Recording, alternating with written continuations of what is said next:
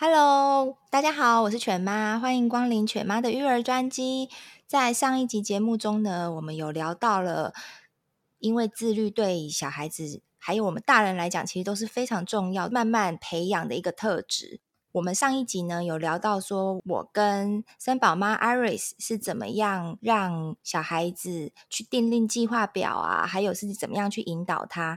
那其实呢，还有一个非常重要的事情就是。我们要怎么样帮助小孩子引导他要自律的一个心法？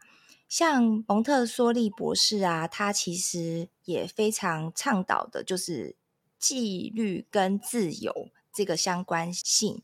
因为像他强调是说，纪律呢，其实是当孩子啊需要遵守某些生活准则的时候，他可以约束自己的行为，并且对自己负责。而我们成人的责任之一呢，就是教会孩子责任在哪里。所以呢，这一集就是我们要讨论的重点。我们要知道说，要怎么样教会小孩子责任，还有到底他什么是他需要遵守的这些纪律，进而引发他可以达到自律。所以呢，我们这一集要再继续跟三宝妈 Iris，然后来讨论看看。到底我们是怎么样帮助小孩子可以慢慢一步一步可以自律的？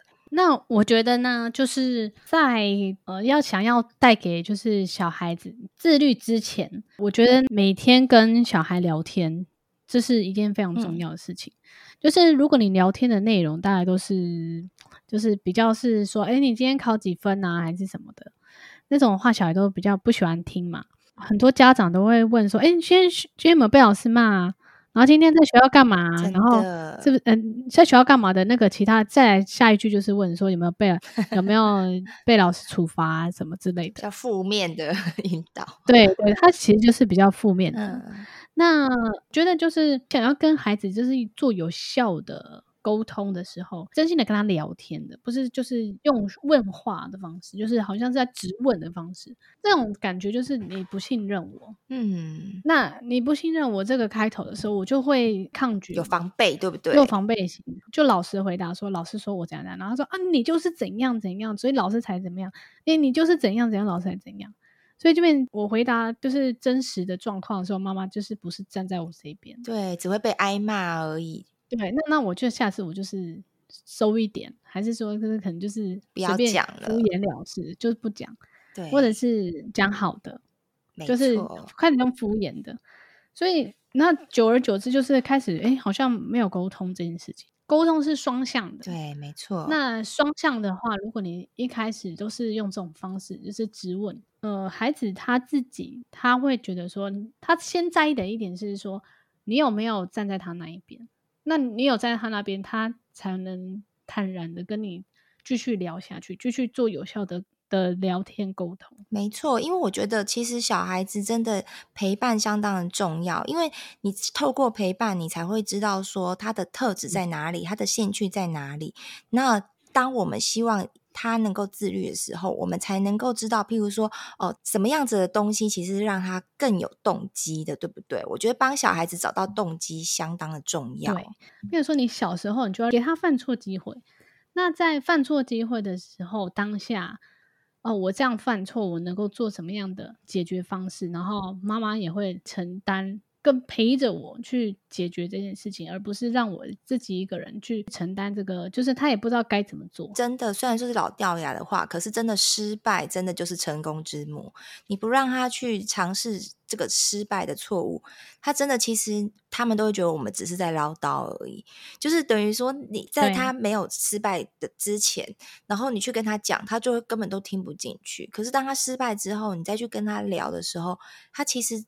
耳朵比较愿意打开耶，而且我觉得在我们家的男孩的关系当中，我觉得男生呢更需要觉得就是那种被尊重的感觉。像大哥是那种很大方的，哦、那如果弟弟就是会常去拿他玩具，会、嗯、借用他玩具或者是什么其他的，那因为。什么东西都是哥哥先用，我我会给他那个老大的当老大的这个权利，或者是那我也会一同的跟他讲说，如果弟弟，因为他本来就是一个很大方的人，所以如果弟弟跟你借东西什么，那他都会基本上他都一定会去借。那我在学校拿到的糖果，他一定要回来，他就留了留到最后回来，然后问弟弟，就是给弟弟吃，他绝对不会先自己吃掉。嗯所以我就会一直放大他这个优点，要谢谢哥哥，然后拿了哥哥东西，谢谢哥哥。那他真的很有领袖风 范呢。所以像我们就知道这个小孩子，他就是其实他很享受当老大大哥哥照顾弟弟的感觉，所以也许就是可以。变成就可以引导，你就真的是像个小老师一样，那你就是要当一个好榜样，所以你必须要好好的自律，然后比如说好好的学习，要当弟弟的好的榜样，他可能就会觉得有这个动力，就是变得越来越好。其实我觉得帮助自律的另外一个心法，就是孩子其实需要有自己做主安排的时间，因为其实像在德国的教育啊，他们从很小哦，他们其实就会教小孩子要自主。嗯就是他们给他们非常大的空间，就算课表这之外的时间啊，他们就是会有非常非常多鼓励他们各种的娱乐啊、嗯、活动啊、休闲，而且他们一定会有让他们自己的无聊的时间、空白时间，嗯、因为其实他们面对无聊，他们才会去想，嗯、他们这段时间他们要怎么利用啊，怎么控管啊，然后。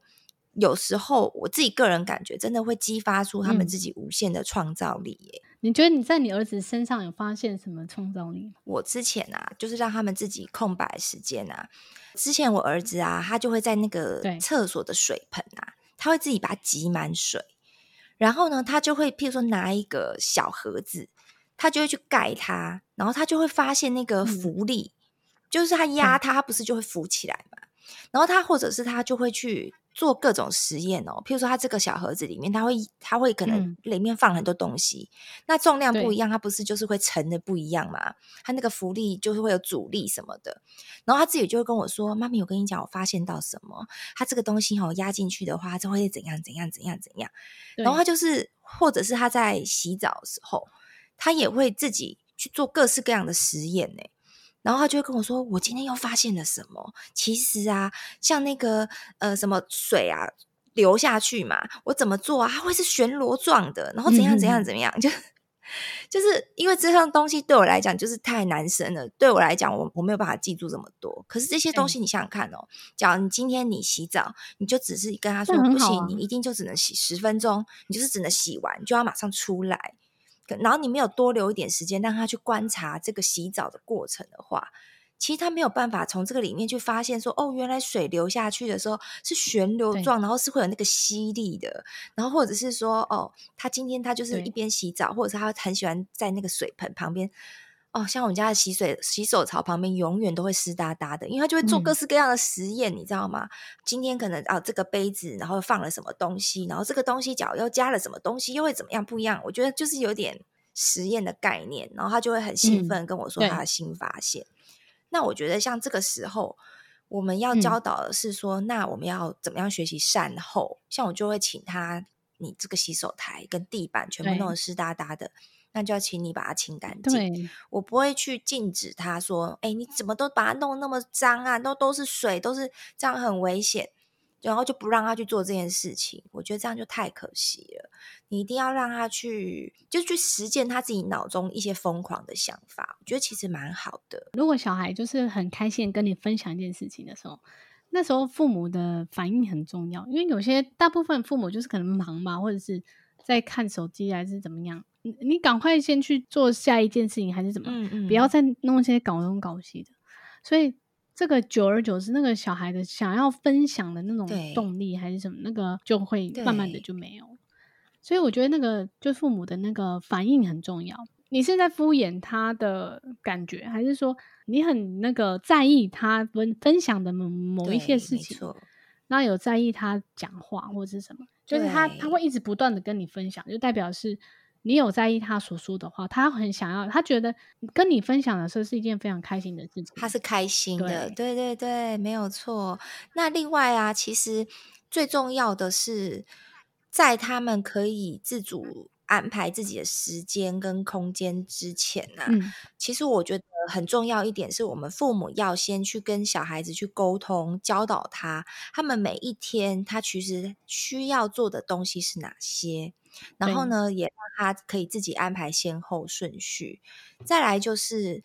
他的时间，你要让他了解说，我们一天就是只有二十四小时，然后我们可能扣掉睡觉的时间，可能譬如说十小时好了。对，那这这其他的时间可能要再扣掉上学时间，或是怎么样？你要让他知道说，你平日你一天有空的时间，对，是几个小时，假日是几个小时，那你要怎么样去安排？然后也要让他知道说。我不管他是怎么样做决定，我们其实父母都是给予尊重。那像你的状况是怎么样去执行这一些呢？就是在礼拜天的时候，我就会先规划好周周间的事情嘛。我觉得那个先规划好一个大概，然后你在执行过程当中，一定会有一些没有做到的。在比如说礼拜一的时候，我们平时其实排了五件事情，好五六件事情，那其实完成的时候，可能就只有完成四件事情。那我们在睡前的时候就会来检讨说，那两件事情是为什么没做完？是因为功课太多，还是说我们事情排的太多，还是哪一个哪一个东西是比较难的？那就是在隔一天的时候，我们就再来调整。嗯、就是你也不要说，就是把呃行程定下去之后呢，对，然后你隔天你就是你再。嗯，比如说周，你也可以在礼拜六的时候，礼拜六日的时候再调整，说是不是上个礼拜某一件事情都一直都没有达成，嗯、是因为什么什么原因？那我们是把它说简单一点，不要弄得那么复杂，还是说我们请本来念二十五分钟，我们把它缩短成二十分钟，然后其他事情再再怎么样去调整，然后让他让他能够持续的做某一件事情，然后不要间断。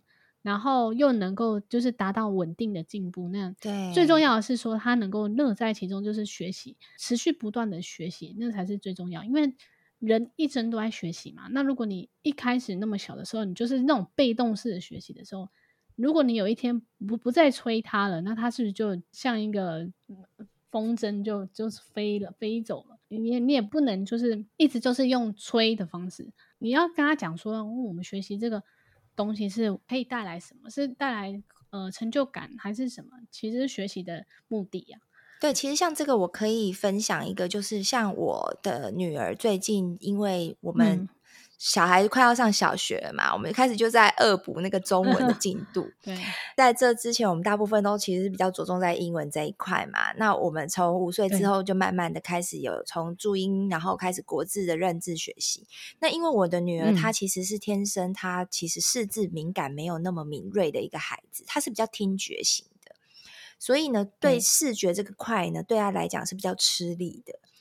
所以呢。嗯他在学习注音这种抽象的符号，还有国字，因为国字其实比英文难很多诶，所以对他来讲，嗯、认这个国字，或者是说学这个注音，因为你看英文只有二十六个字母，嗯、注音符号有三十四个，然后又比较复杂，所以对他来讲，他其实是蛮吃力的。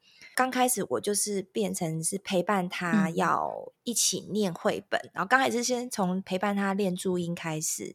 是以注音的那个字卡，再来就是陪伴他念那个注音小书，然后再来最近是念到绘本，然后呢，我就会跟他讲说，你看哦，我们每一天你要量化那个数字给他看。我说，你看哦，我们每一天，我我们是不是都计划表上面有写说我们要看。三本书，我们要一起共读几本书，这样子。因为看就是所谓的看，就是说他是用听读的。对，我有买一些那种中文书，他是可以听读，他自己听，因为要不然妈妈嘴巴会酸，对，对不对？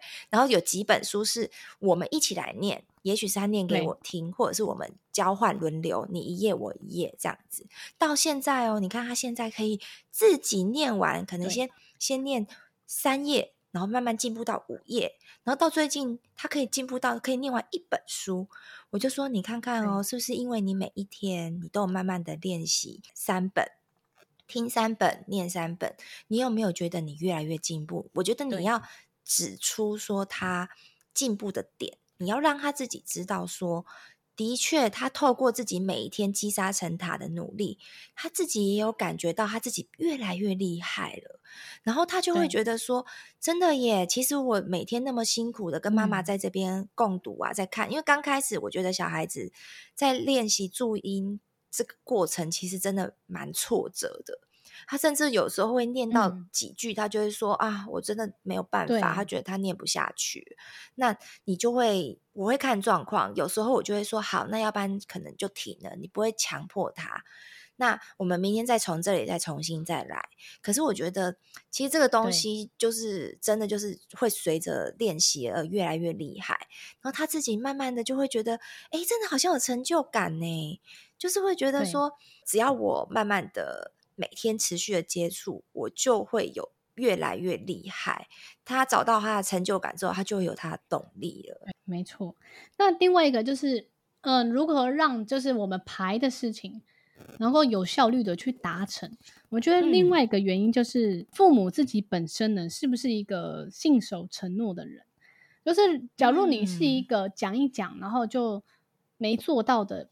呃，父母的话呢，我觉得小孩也很难去执行这一些事情，因为他他就算做到了，你也不会不一定会带他去，所以他能够完成这些事情的那个这个动力又更加少。动力就。因为我做到我，我我爸妈也不会觉得怎么样，也不会夸奖我，也不会有得到任何的回馈嘛。做一个信守承诺的人，假如他已经真的有做到了，那你应该就是要执行他所要的这个奖励。你不能因为你做到，对我们约定好的，那就是你不能因为他做到了，那你就是说啊，因为今天太晚了，然后所以明天再约定好的奖赏，啊，因为今天下雨了，对对，那所以怎么样？那我觉得久而久之，小孩就不相信你。还有就是我自己可以分享，就是我自己的习惯啦，就是我也是会让小孩子自己知道说，你每一天要做哪些事情，那你自己安排先后顺序。我觉得这个其实蛮重要，嗯，就是在你可控的范围内，让他们自己做选择，就等于你要怎么选择都可以。可是其实这都是我要的结果。我觉得这是一个小技巧啦，对，就是比如说你有你有一二三个选择，对你三个选择，就是呃，你你要先看书，下午看书还是晚上看书，类似像这样子，就是哎，其实你要做的事情就是啊，看书、学德文、学什么、学呃练钢琴，然后什么什么什么。对，你要先哪一个？对，你要哪一个？就是其实这些东西都是我要的，只是我让你觉得我好像可以有选择自由，可是其实这都是我们要。这是我觉得这是一个小技巧啦。对，对啊，让他觉得说，哦，我好像不是完全被爸爸妈妈，好像有这种被控制的感觉。可是其实都是在我们规范的框框内这样。我觉得男生也更讨厌去。被控制，他就觉得会耶，真的。我觉得我一开始也是很紧迫逼人那种妈妈。我自己是处女座，所以我就会觉得说，跟我一样啊。我每一个事情我都要。我也是处女座，我都要觉得就是对，对不对？我两个处女座，所以所以你觉得有当有人没有在你的这个真的很受不了规范之内的时候，你就会开始觉得很焦虑。你就觉得说，就觉得说，为什么为什么那么慢？为什么不能达到？对，没错，嗯，我要的、嗯、的这个标准。后来我觉得我因为小孩的关系，然后就慢慢把这个标准给降低很多，真的，生一个儿子大概降低五十 percent 吧。对啊，因为你就觉得说，本来是你会。很在意家里整洁度的，虽然我们家也是整理的干干净净，但是以往的这个标准是是不合格的。因为我以前都会把某一个东西，大部分东西全部都归位在它原本的位置，然后打扫到一尘不染那种，然后会跪在地板上擦地板的那种。哇塞，你真好标准哦！我没有办法哎，我就是我我没有那么标准，就是对清洁这一块，我觉得我还蛮 relaxed 的。工作的也是一样，然后。包含就是 double check 很多次的那种人，嗯、然后我觉得我就是有点强、嗯，很细心，对不对？所以我那时候，假如说要一尘不染，可能就有点强。对啊，我就是觉得我自己有点强迫症，但是但是因为有小孩之后，你就觉得好好像没有办法做到像我这样，这样只是搞死自己而已。对，然后我让我自己生气，然后对小孩也会觉得妈妈很可怕，很没办法跟妈妈沟通。后来我就是觉得说，好像好像不应该那么严苛，嗯，把自己先提早气死，只让小孩搞不好就是没有妈妈也不好。所以我都会想说，我们还是要自己长命百岁当最高指导原则。对，那我觉得男生的还有一个点是很让大家头痛，家长头就是很粗心，真的。而且他们其实我觉得会蛮不在意的，诶，就是有一些事情，就是会觉得啊，反正就是有做就好，或者是说，就是因为有做就好，所以才会粗心，对不对？对，然后不然就是有时候他又忘记带东西，又我几次就让他真真的就忘记带啊，我也不会帮他送。我也是，因为忘记带水壶，忘记带忘记带课本啊什么的。对对对，那我就让他去给接受老师处罚。那另外一点就是。我会让他那个，就是自己整理自己的房间。我觉得整理东西是能够让他自己的那个头脑呢，就是要归类一些东西。就是对，一开始你都会乱整理啊，你就会随便乱塞这样。嗯、我觉得男生的话，我觉得蛮好，可以让他训练的，就是说布偶是要放在哪里的，然后同一类型的书你可能放在哪一格，而不是这样乱塞乱塞。然后当然一开始整理的时候会很乱嘛。还是要在那个能够你自己忍受的范围之内的时候，让他去说你整理很好啊，很棒啊什么。然后，但如果你这一格放在这里的话，就更好，这样子，然后就慢慢去导正他一些那个就是归类的的或是整洁的的这个部分。那你让他粗心的时候，也是也是这样啊。像很多什么考试啊，很多人都是也是就是考八十分、八十五，然后就是慢慢念他。有时候就是小孩就是。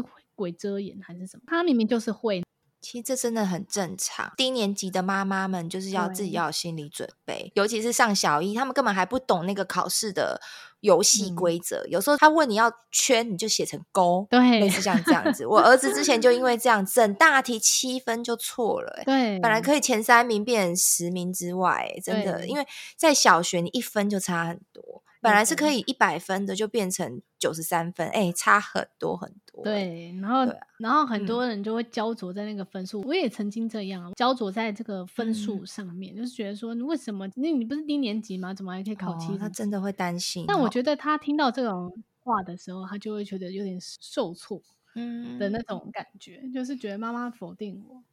然后他下次就也其实也不敢去跟你讲太多，或者是。他会没有自信，说他下次能够进步，还是对他下次如果考一样的分数，他会不会害怕，会也不知道该如何去解决。我后来就是变成说，我会鼓励他七十五分。那你拿到七十五分，那我们来看一下二十五分是有进步，那我们下次要怎么样改善？比如说他二十五分是错在国字，那我们要怎么样去把国字弄好？嗯，是看字音字形吗？还是什么什么什么？然后还是写错字本啊，等等的，变成说这样子，然后他就会从可能七十几，然后可能进步个五分这样，六分这样。对，就慢慢鼓励，就是只要有进步一分都好，你就鼓励他说，这一科你竟然好棒哦，你居然进步了一分呢，因为你的努力。对，在这个每一次，因为考试不能决定他一辈子的事情嘛，呃，目的就是要维持他自己学习的那个热情。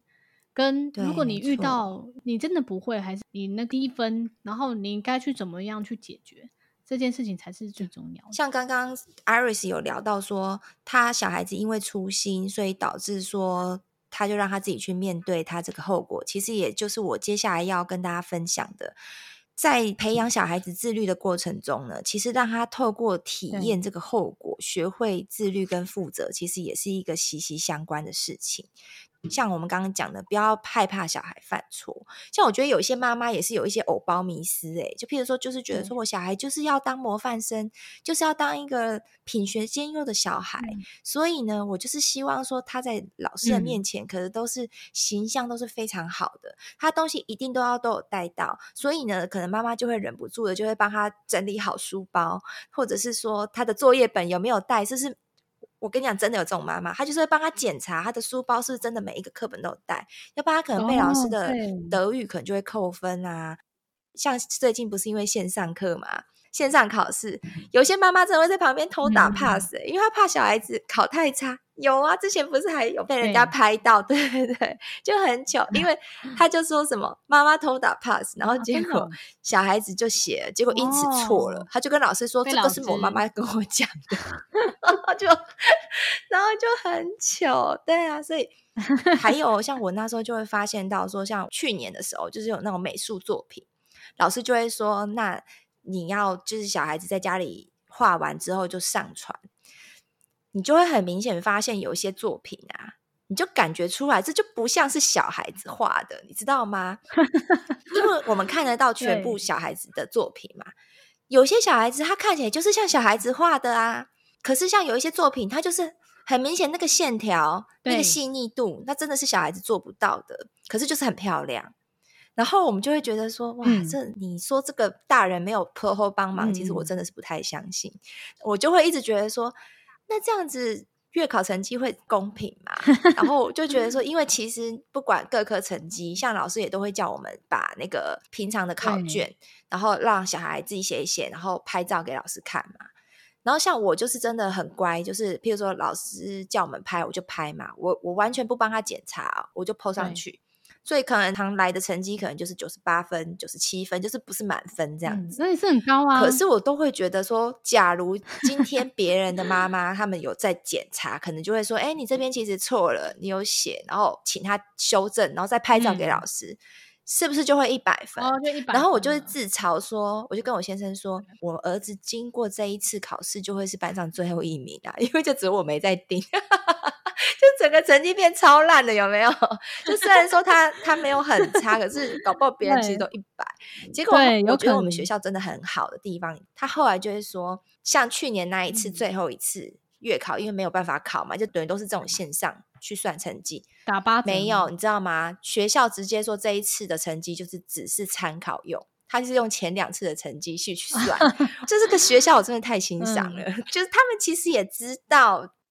就是家长跟 孩子之间，中间可能 不见得是完全的，就是亲亲连连的。对对对。后来我的小孩的名次呢，就得到他该有的名次，就是没有因为最后一次，就是因为我都这样放任不管，然后呃被拉低下来。我就觉得，其实你们就是要让他去体验他自己本来应该要有什么样的分数，就是怎么样的分数，或者是说他有什么样的后果，像他譬如说他。爱迟到好了，那他可能就必须要去面对说，哎，老师说你怎么迟到？那他可能就会有相关的后续的处置。嗯、我就觉得也没有关系呀，不需要让小孩子塑造出一个很完美的形象，就是让他做他自己，嗯、然后慢慢的经过每一次的错误去修正。当然说，我的小孩现在也还有非常多的。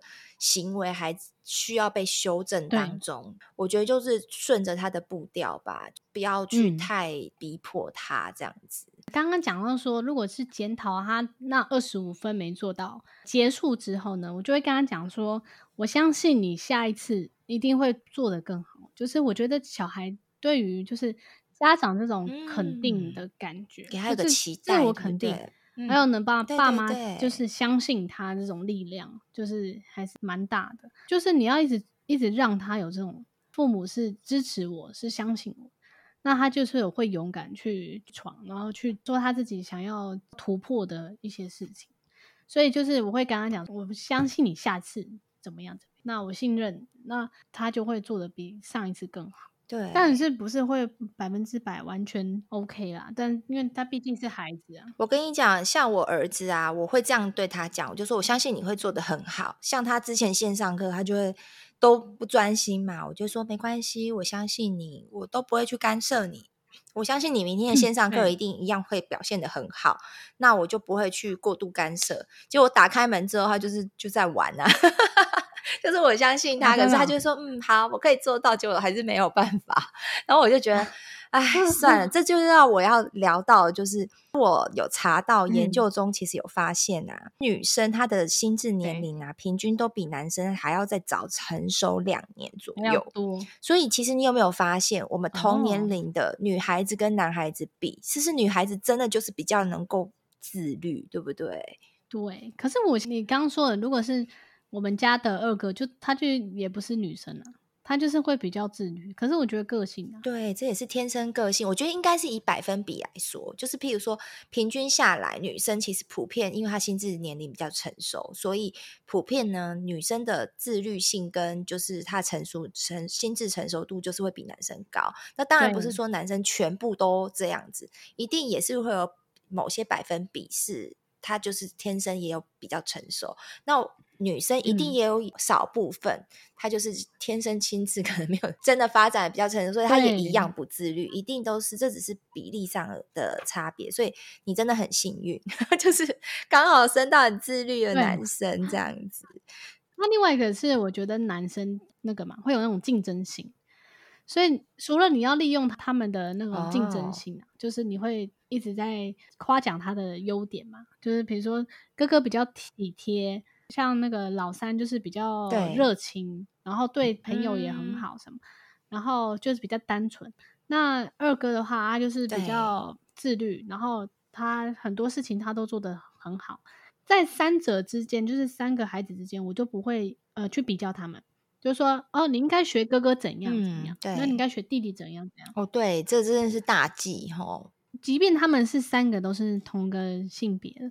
那我也不会说，因为你去学哥哥怎么样啊，什么什么，就是我不会让他就是那种感觉，就是哥哥比较棒，弟弟比较差的那种感觉。嗯，所以就是你要他们自己本来就是不同的个体，本来天生基因就是不同。对对对。所以你不能用说为什么他可以做到，你做不到呢？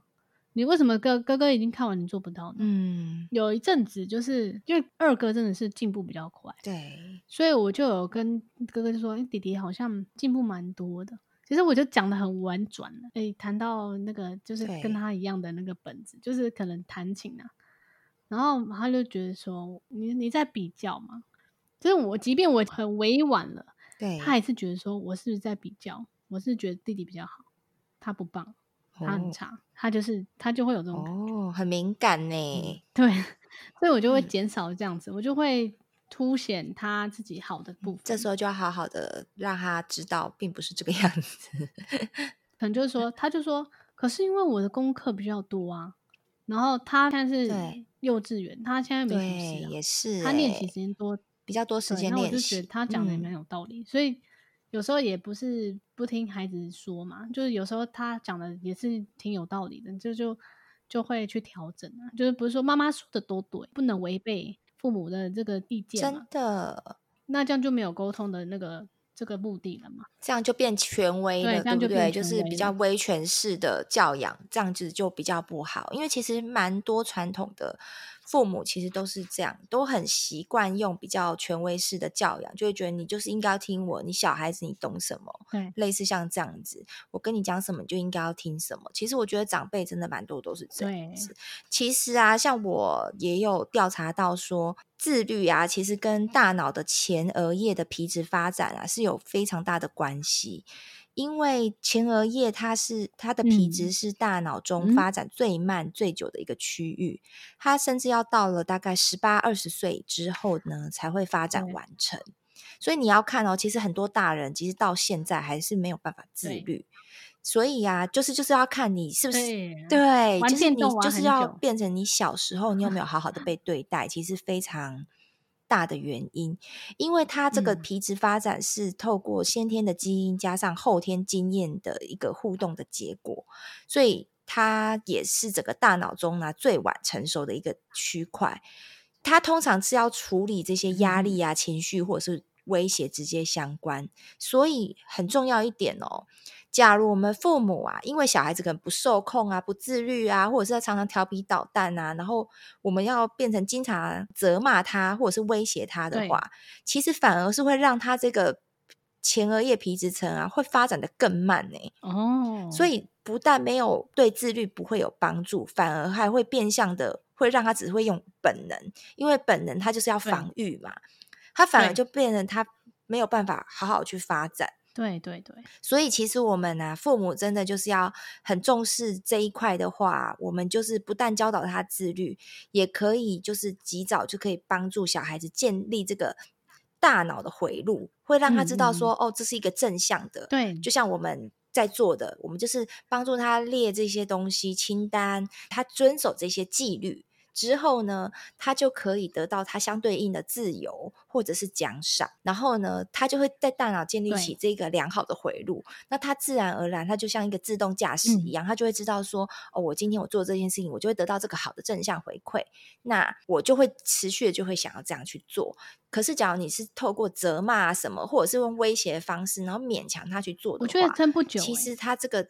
真的是撑不久，嗯，小孩会有一天爆炸。对啊，所以在最后总结呢，就是说，我们有时候妈妈其实不要一直去焦虑，说为什么这个孩子我讲了十几次他都还不听。对。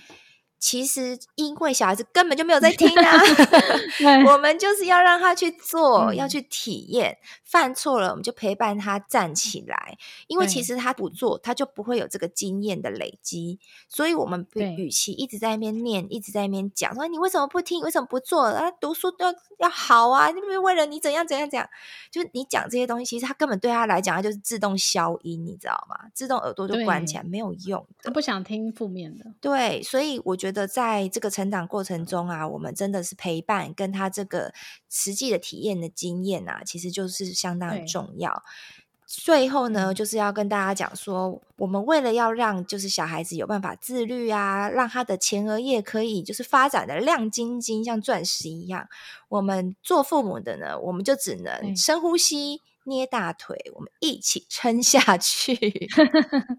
对，对，一样哦。就是有更多关于自律的话题呢，也欢迎就是可以收听三宝妈 Iris 她的斜杠妈妈音乐部的 Podcast，相关的链接我也会放在资讯栏。好，谢谢。那今天就先到这边了，拜拜，我们下次见，拜拜。